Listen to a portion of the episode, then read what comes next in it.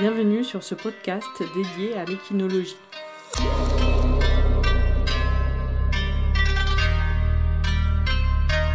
À travers des entretiens, conférences, lectures et documentaires, partez à la rencontre des nouvelles visions scientifiques et artistiques sur les équidés.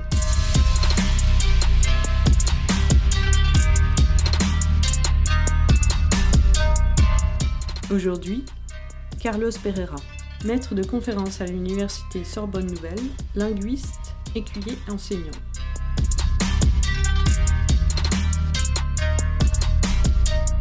Alors que le maître écuyer était la personne en charge de l'enseignement de l'équitation à tous les cavaliers de la cour du roi, le roi y compris, aujourd'hui, comment définit-on un maître écuyer? Les grandes académies d'arts équestres forment-elles encore à ce statut? Au-delà du titre honorifique, qu'est-ce que cette fonction engage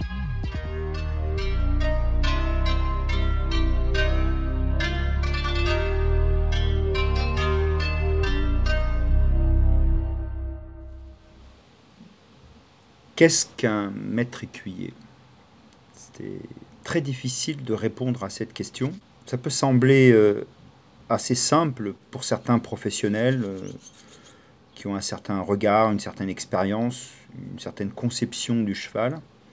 Pour des novices, euh, des jeunes apprentis, on se fait une certaine idée du maître écuyer certains grands écuyers, on leur attribué euh, ce qualificatif, maître.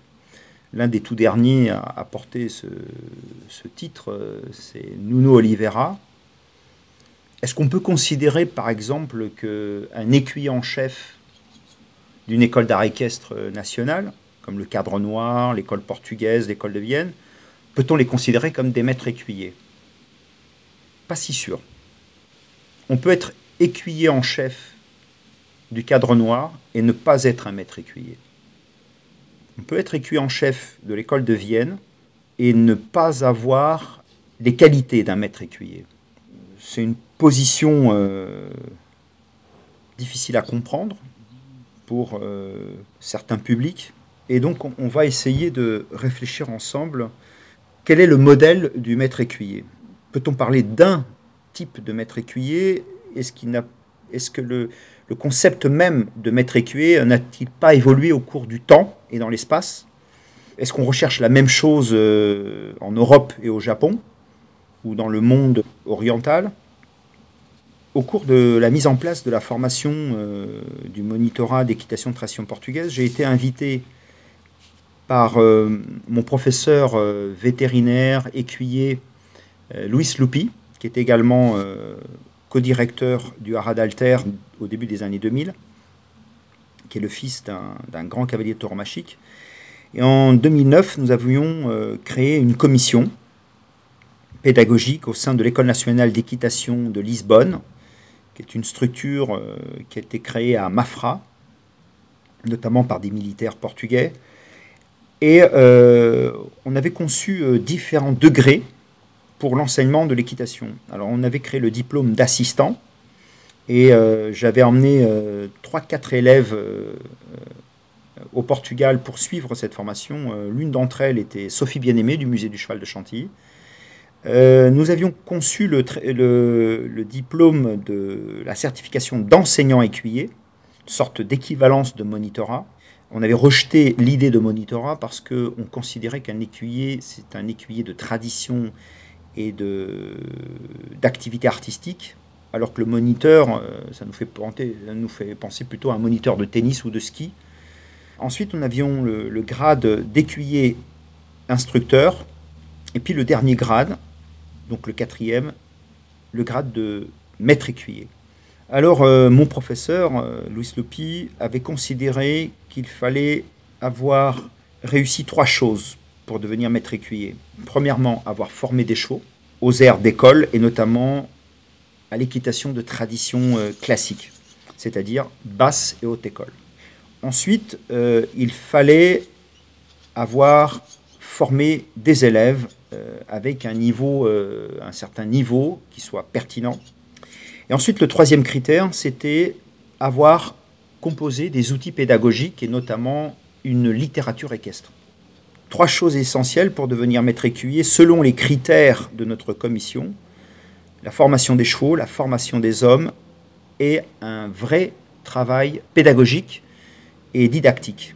Soit a priori par l'écriture, euh, mais dans le cas de Luis Valença, qui est un grand écuyer portugais, euh, c'était aussi à travers un, travail euh, très pertinent de vidéo et à travers les outils médiatiques.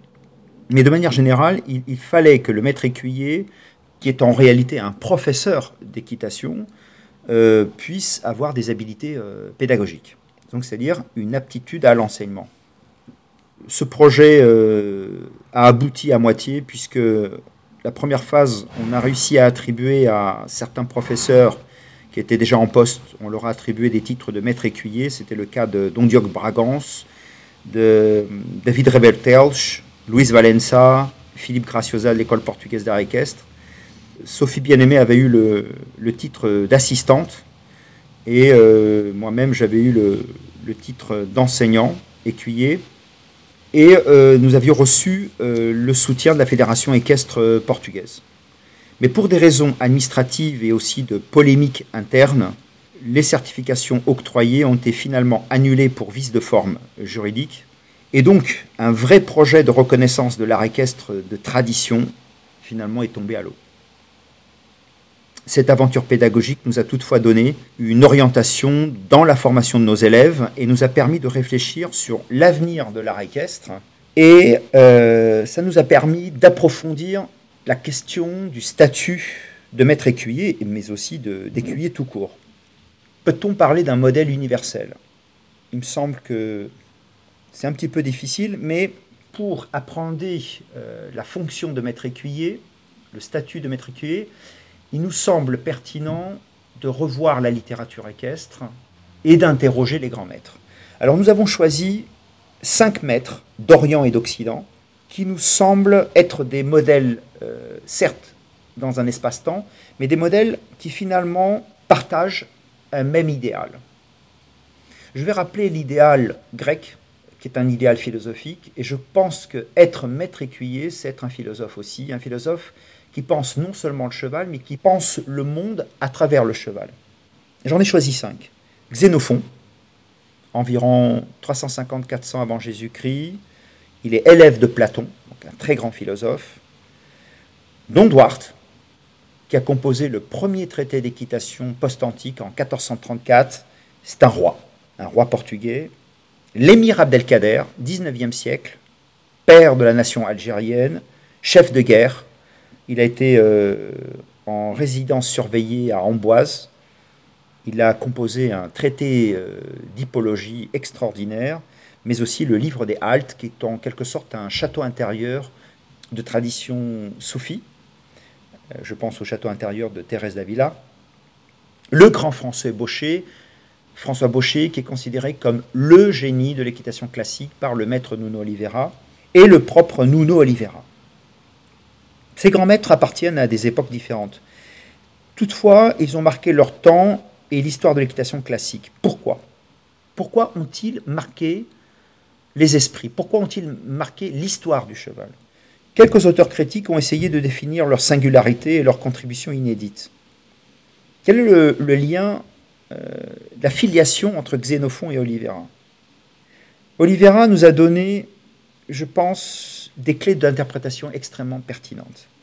J'ai eu l'occasion de rencontrer de nombreux élèves euh, du maître Nuno Oliveira, et notamment le premier que j'ai rencontré, c'est Michel Henriquet, avec qui j'ai échangé plusieurs correspondances. Donc j'ai eu une démarche épistolaire très intéressante et j'ai été le, dernier écuyer à recevoir les derniers écrits de Michel Henriquet qui sont très intéressants. Mais j'ai eu l'occasion aussi d'avoir euh, l'avis, l'interprétation d'autres élèves beaucoup plus jeunes. Euh, j'ai eu l'occasion de, travailler avec Dany Lahaye, l'une des plus jeunes élèves. Euh, du maître avec euh, Bettina Drummond.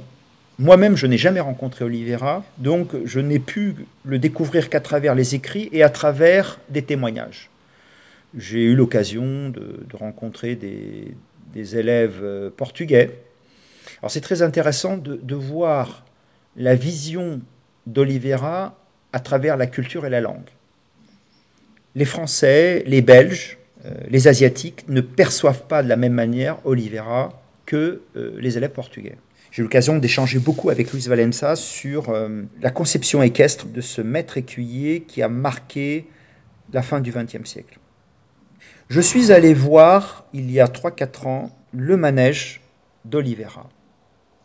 Et j'étais frappé par l'architecture de ce manège, est au fond un manège assez symbolique, un manège assez modeste, mais j'étais frappé par la porte d'entrée. Aucun élève m'a parlé des chevaux qui figurent sur le manège. Vous avez deux gravures de deux chevaux, des gravures de Manuel Carlos donc c'est-à-dire des copies euh, d'iconographie du traité de Manuel Carlos un traité composé en 1790, Luge de Liberal Art et Noble Art de montar à caval. Ces deux chevaux m'ont fasciné. L'un des chevaux est au piafé et l'autre à la levade ou à la pesade. Ces deux azulejos se retrouvent à l'extérieur du manège. Vous passez la porte, vous vous retournez, vous avez le miroir, et en symétrie, vous retrouvez deux chevaux qui étaient la propriété d'Olivera, l'un Euclide au piafé, en symétrie avec le cheval de Manuel Carjandra du XVIIIe siècle, et là vous avez Olivera en tenue 19e, en chapeau haute forme. Et vous avez un deuxième cheval, Beau Geste, à la levade. Ces deux chevaux ont été présentés en 1966 au Gala de la Piste à Paris. Il y a eu une analyse critique euh, très positive de René Baccarat, qui était le traducteur officiel, mais aussi élève d'Olivera, et qui était aussi le professeur de Patrice Franchet d'Espéré et de Michel Henriquet et de Dominique Olivier. Et donc René Baccarat était un, adepte du bochérisme, et euh, je sais qu'il y avait des, discussions parfois assez mouvementées entre Oliveira et René Baccarat sur la question du dressage de tradition bochériste. Oliveira avait, avait réussi cette synthèse entre l'école baroque et l'école de la belle époque. Autrement dit, la synthèse entre la guérinière et Baucher. Et la première interprétation que nous avons en passant la porte du manège, on a l'impression que le maître Oliveira nous dit gardez à l'esprit les deux faces de l'équitation classique. Le 18e, avec Manuel Carjandrade, qui est aussi un disciple, un disciple intellectuel de la guérinière, mais aussi de Newcastle, et ces deux chevaux qui sont à l'intérieur du manège, qui sont des chevaux de la belle époque, présentés à Paris sur la piste de cirque. Donc Oliveira a voulu se présenter au cirque comme cet écuyer Baucher qu'il vénérait, Rappelons qu'Olivera a fait un, ouvrage qui s'appelle euh, Haute École, c'est son premier livre où il met tous les chevaux qu'il a dressés. Il y a très peu de texte, mais en revanche, il y a un hommage à l'équitation française, un hommage à la guérinière et à Baucher. Mais la partie la plus intéressante de, l'interprétation symbolique de ces représentations, de ces azulejos, ce n'est pas tant les airs d'école. Il y a quelque chose de beaucoup plus profond qui nous permet de comprendre la conception de l'art équestre par Nuno Oliveira, qui est considéré par ses élèves comme un maître. Et quel est le message qui est transmis à travers Euclide et Bogeste En discutant euh, avec euh, une de mes collègues, Barbara, une idée est venue, euh, une idée lumineuse. Euclide, qui était Euclide? Euclide, c'est un mathématicien grec. Euclide a inventé la géométrie à l'équerre et au compas. Autrement dit, l'équerre sert à réaliser des carrés et le compas des cercles. Et à l'opposé, on a beau geste. Beau geste, c'est le beau geste, le geste parfait. Geste non seulement du cavalier, mais le geste du cheval, le geste du centaure. En lisant les écrits d'Olivera, et j'ai eu l'occasion de rencontrer la fille d'Olivera, Olivera était un philosophe. Oliveira pensait le monde à travers le cheval, exactement comme Don Duarte. Et Beaugeste et Euclide nous renvoient à la formule du philosophe qu'il aimait beaucoup, Pascal. Euclide et Beaugeste, c'est tout simplement l'esprit de géométrie et l'esprit de finesse. C'est là la définition, c'est là où se trouve la définition du maître écuyer. Le maître écuyer qu'il vive à l'époque de Platon, comme Xénophon, qu'ils vivent à l'époque médiévale, qu'ils vivent à l'époque de l'émir Abdelkader, qu'ils vivent à l'époque de, de François Baucher, l'écuyer cherche trois choses. Le beau, le vrai et le bien. Le bien, ça se conçoit assez, facilement. Les cavaliers d'aujourd'hui oublient que le, cavalier, l'écuyer, est l'héritier des ordres de chevalerie. Et que recherche un chevalier? Un chevalier recherche une certaine éthique, un système de valeurs, et on dit que le chevalier protégeait l'étranger, la veuve et l'orphelin. Donc il y avait une dynamique du bien. Le vrai, l'écuyer, à travers son art, cherche le principe de vérité. Je dis bien le principe de vérité et non pas les vérités. Il n'y a qu'une seule vérité. on le verra un peu plus tard. Et bien sûr, au-delà du vrai, de la vérité, du bien, il y a aussi le beau. Le beau, c'est l'harmonie. Et c'est l'harmonie des contraires. Beaucoup d'élèves, essentiellement français et belges, ont vu chez Oliveira, chez le maître écuyer Oliveira, le restaurateur de l'équitation française. Lui-même a parlé d'équitation française d'expression latine. Est-il le restaurateur de l'équitation française? Est-il le restaurateur de la guérinière et de Baucher? C'était l'avis de Michel Henriquet. L'équitation pratiquée par le maître Nuno Oliveira, c'était une équitation de tradition française. En 2002, j'ai présenté une thèse de doctorat sur l'équitation de tradition portugaise. J'ai eu l'occasion de discuter avec João Pedro Rodrigues, écuyer en chef de l'école portugaise, qui est venu rendre hommage à Michel Henriquet en 2014, soit une semaine avant son décès. João Pedro Rodrigues et moi-même, au-delà d'une pratique technique d'essence française, Oliveira est un Portugais. Et il ne faut jamais oublier que Oliveira, il a une vision lusitanienne du monde, même s'il voyage beaucoup, même s'il y a une affinité francophone. Et je pense que pour comprendre euh, la singularité de cet artiste portugais, euh, il faut lire le grand poète portugais Fernando Pessoa. Parce que Oliveira se considère comme un poète à cheval. Il le dit à plusieurs reprises. Il distingue bien le poète à cheval du cavalier de dressage.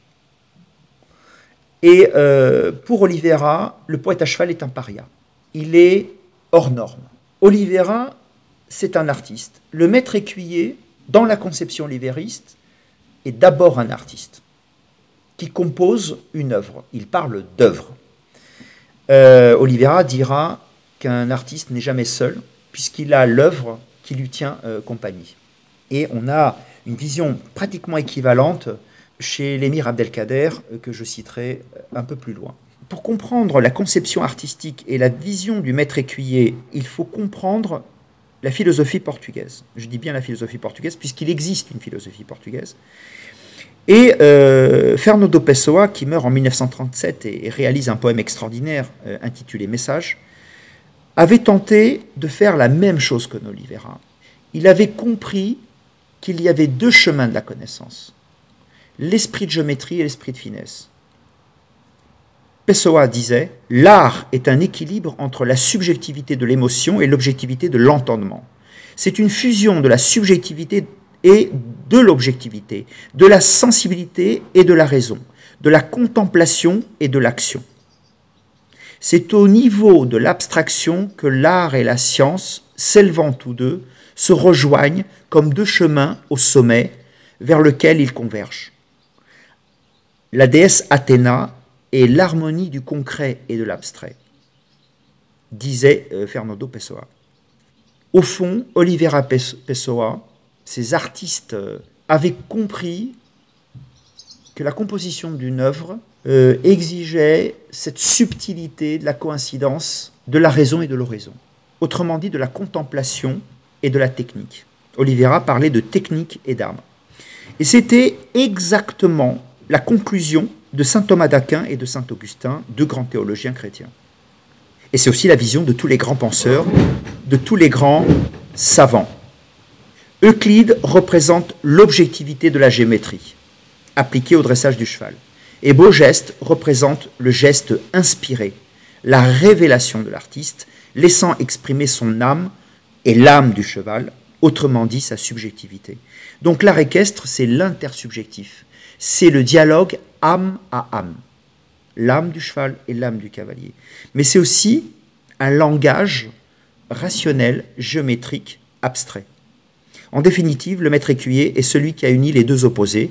Il a réalisé la coïncidence des opposés, comme le dit Nicolas de Cuse, autre théologien du XVe siècle. Olivera, à la fin de sa vie, considérait que le cercle était la clé des arts équestres, de tous les arts et de toutes les sciences. Et Euclide, c'est le maître du cercle, c'est le maître de la quadrature du cercle.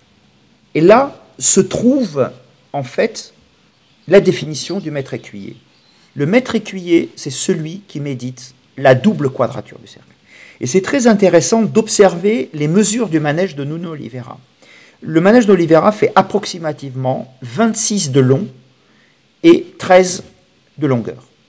En discutant avec euh, mon ami Alexis Grus, nous savons que 13 mètres de diamètre, c'est la mesure des pistes de cirque. C'est une mesure universelle. Parfois, elle est en dessous de 13 mètres.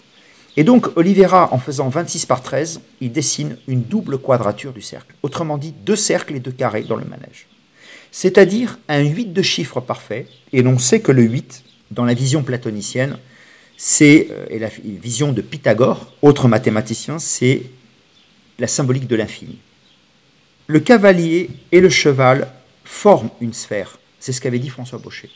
Le cavalier et le cheval forment une sphère réelle et une sphère virtuelle. Une sphère intérieure et une sphère extérieure. Telle est la vérité de cet art et de tous les arts. Pour comprendre cette idée de sphère dans l'art équestre, il faut tout simplement revenir à Xénophon et à son maître, Platon, qui composa un traité magnifique, le traité de Timée. Platon, en définissant les lois de l'univers, pose un principe fondamental. Tout commence par le 1. Le 2 s'oppose au 1. Le 1 et le 2 sont unis par le 3. Et le 3 renvoie à l'idée mathématique de la proportion. Ça, c'est l'idée de Platon. Du 3, nous allons au 4, les quatre éléments. Le 4, c'est l'allégorie du carré. Et la sphère, qui est l'éther, qui est la quintessence, enveloppe les quatre éléments. Autrement dit, nous avons l'allégorie de la quadrature du cercle. C'est la mathématique d'Euclide, mais c'est aussi la géométrie sacrée de Platon. Et donc, un maître écuyer a parfaitement compris cette double dimension interne et externe. Alors ce qui est très intéressant, c'est que nous pouvons comparer Nuno Oliveira, XXe siècle, et Xénophon, par cette symbolique de la sphère, mais aussi la réalité mathématique et géométrique de la sphère. Platon connaît Pythagore, Xénophon connaît Pythagore, et Pythagore a considéré que le nombre 5 et le nombre 10 étaient les nombres fondamentaux pour penser les lois de l'univers. Le 10, c'est tout simplement 4 plus 3 plus 2 plus 1, formant géométriquement un triangle. Ça, c'est la conception de Pythagore. Il imagina la tétractis. Et donc, cette idée des structures fondamentales, géométriques, symboliques, ces structures méritent une certaine contemplation et pas uniquement une exécution. Et donc Oliveira, comme, euh, comme Xénophon, comme euh, Don ont compris cette double réalité.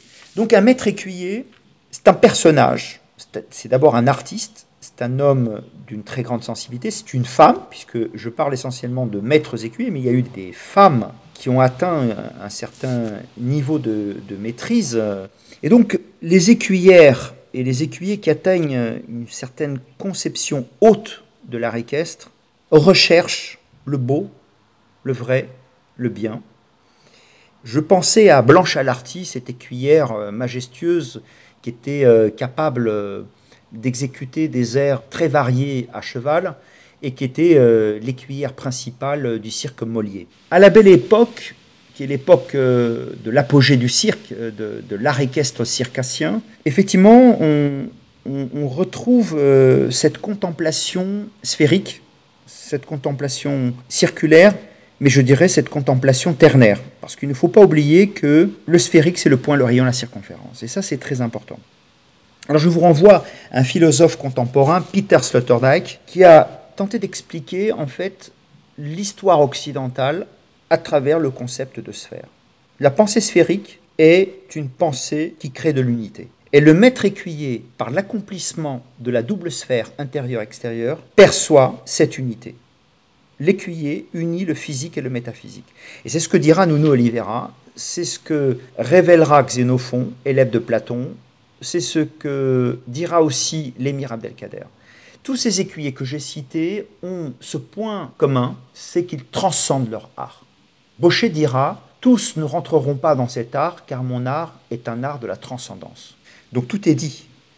À la fin euh, de sa vie, Baucher exprime bien cette réalité. Il fera même un dialogue entre le dieu du cheval, le cheval et le cavalier. Donc il y avait une dimension mystique chez Baucher.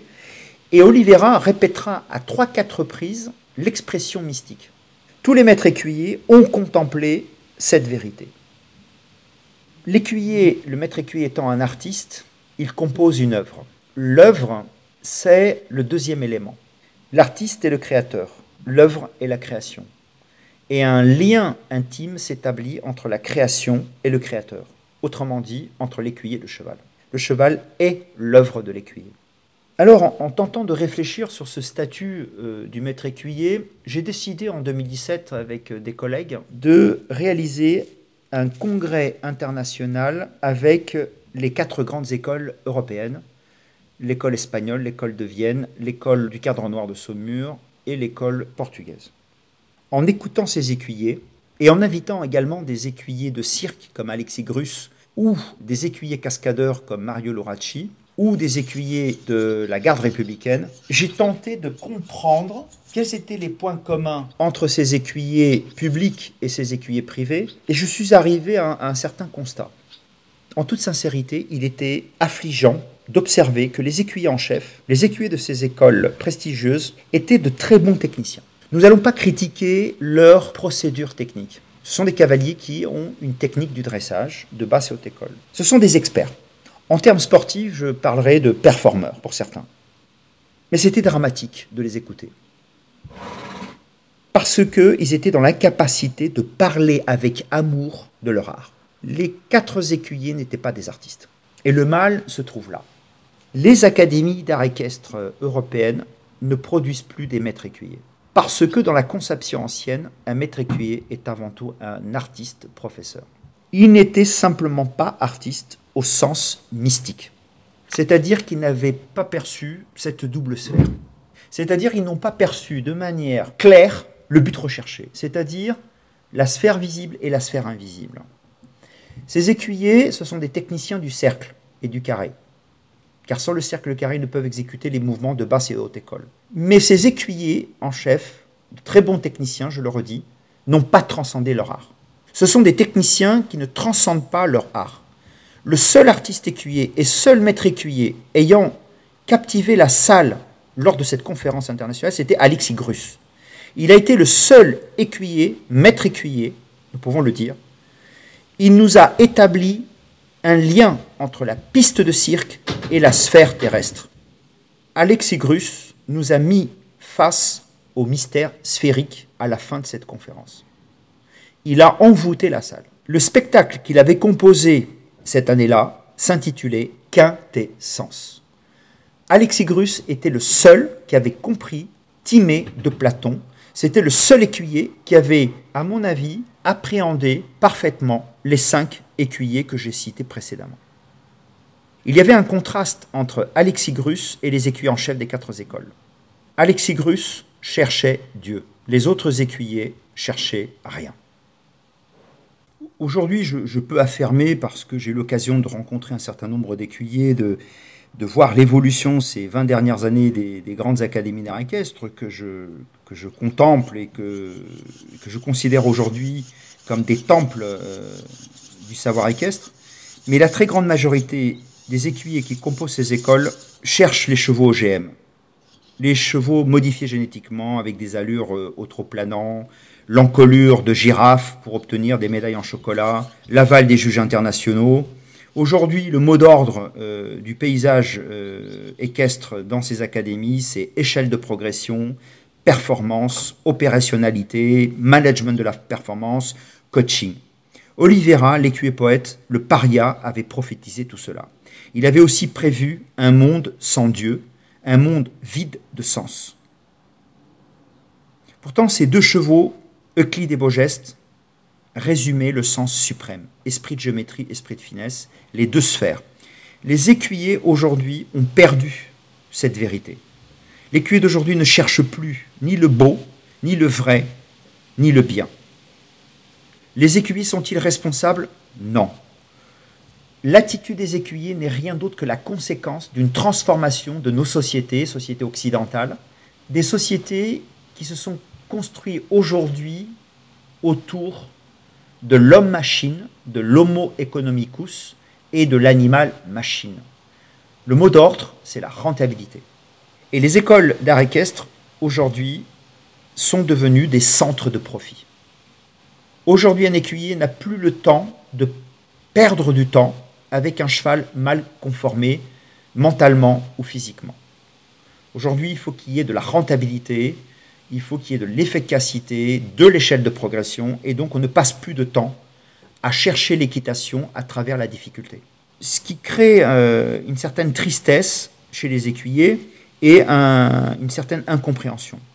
Je dis encore que cette critique que je réalise n'est pas faite pour porter atteinte aux écuyers en chef et aux écuyers.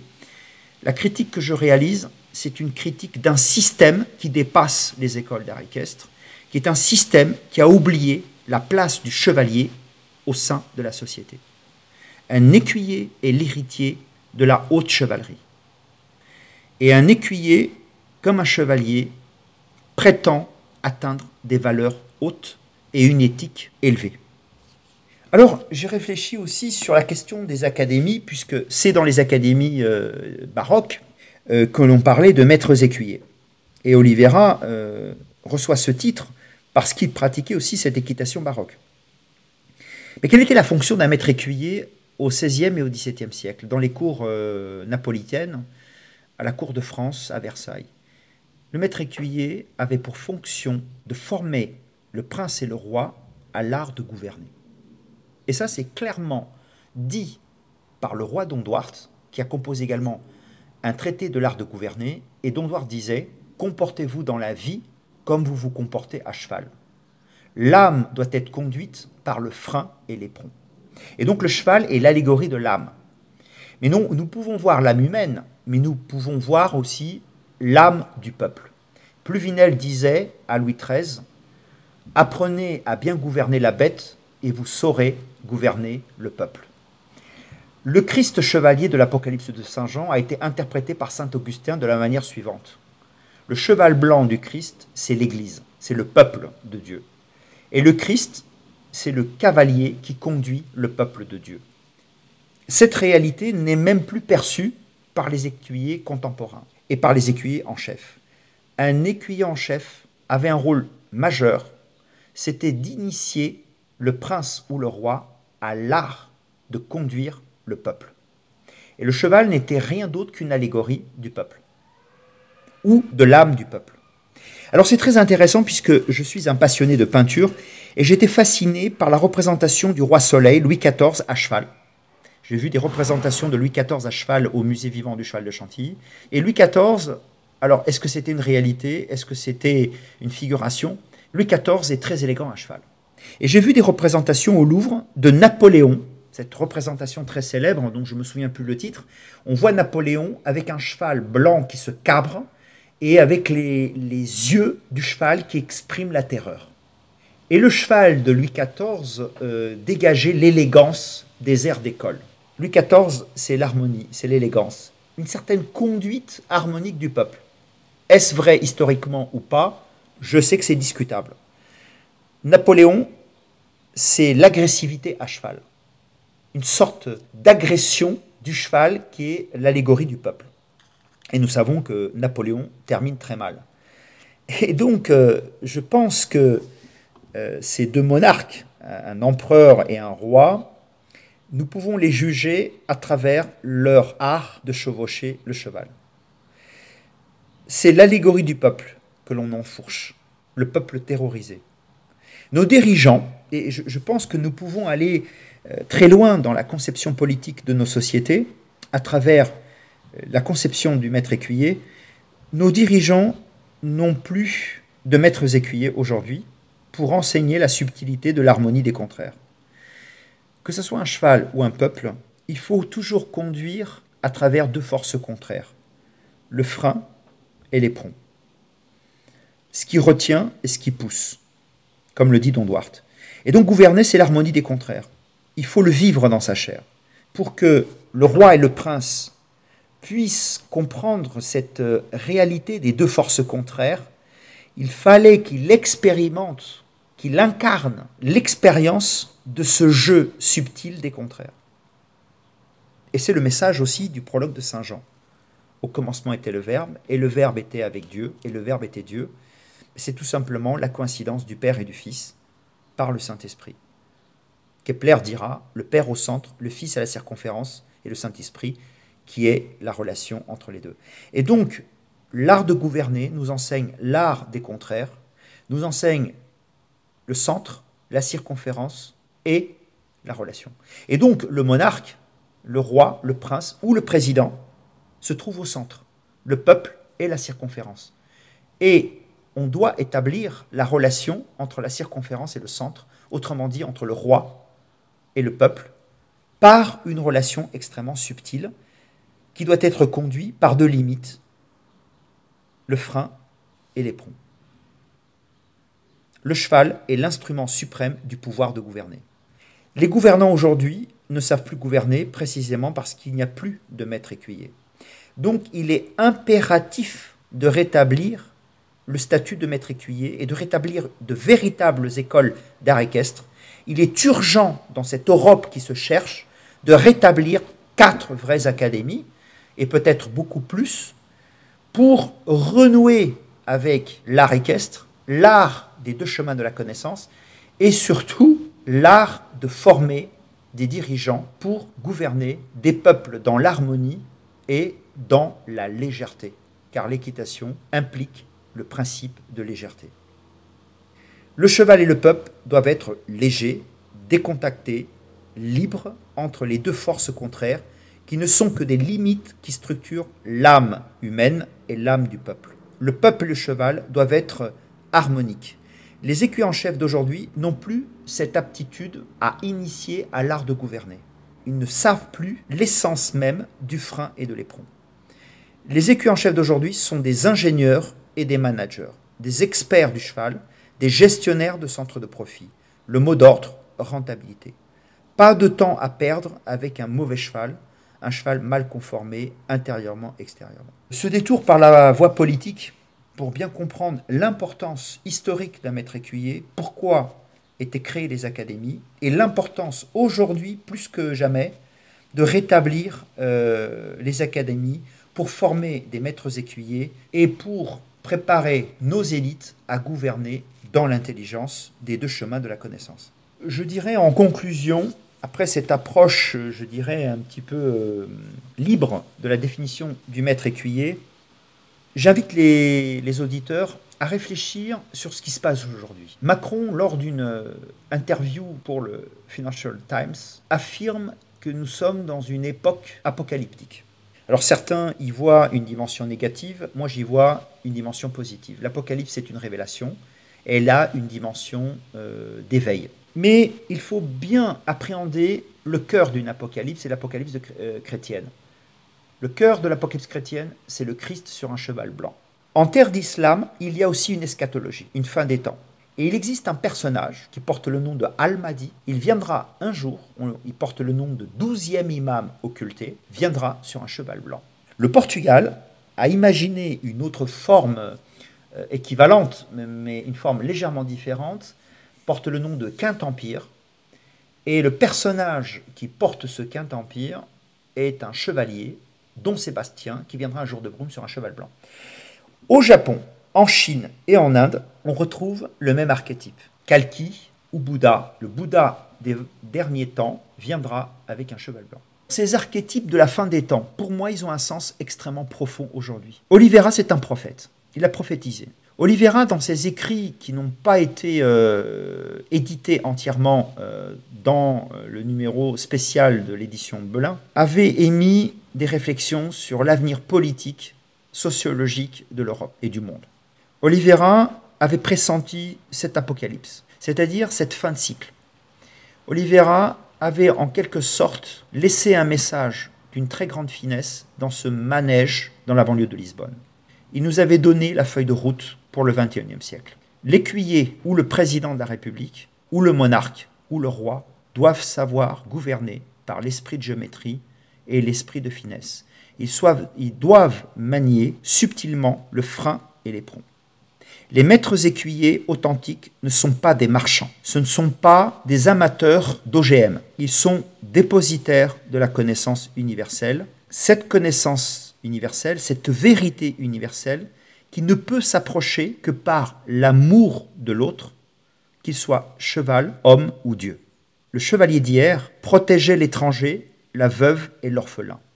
Une valeur éthique et morale très haute je me pose la question, dans quelle académie européenne apprenez-vous cela?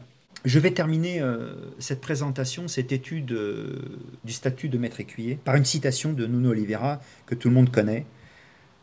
L'art est la sublimation d'une technique approfondie.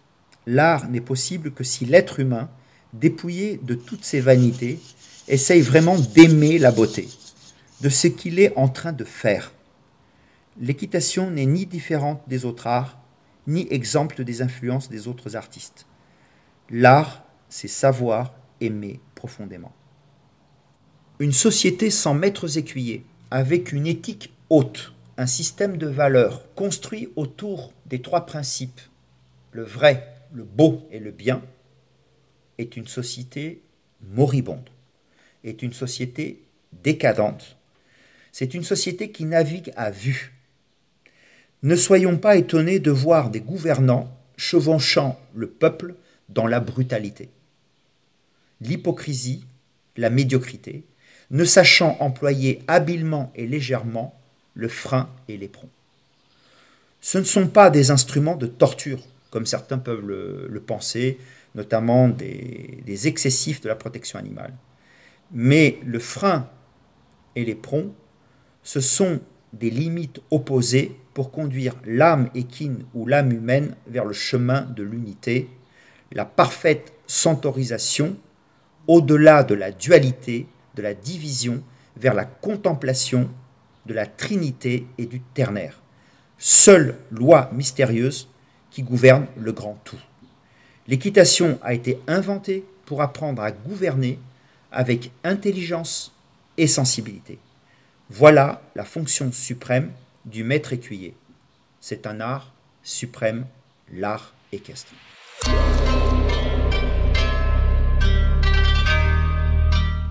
Retrouvez également nos actualités sur Facebook Équinologie France, ainsi que sur le site internet équitationportugaise.com.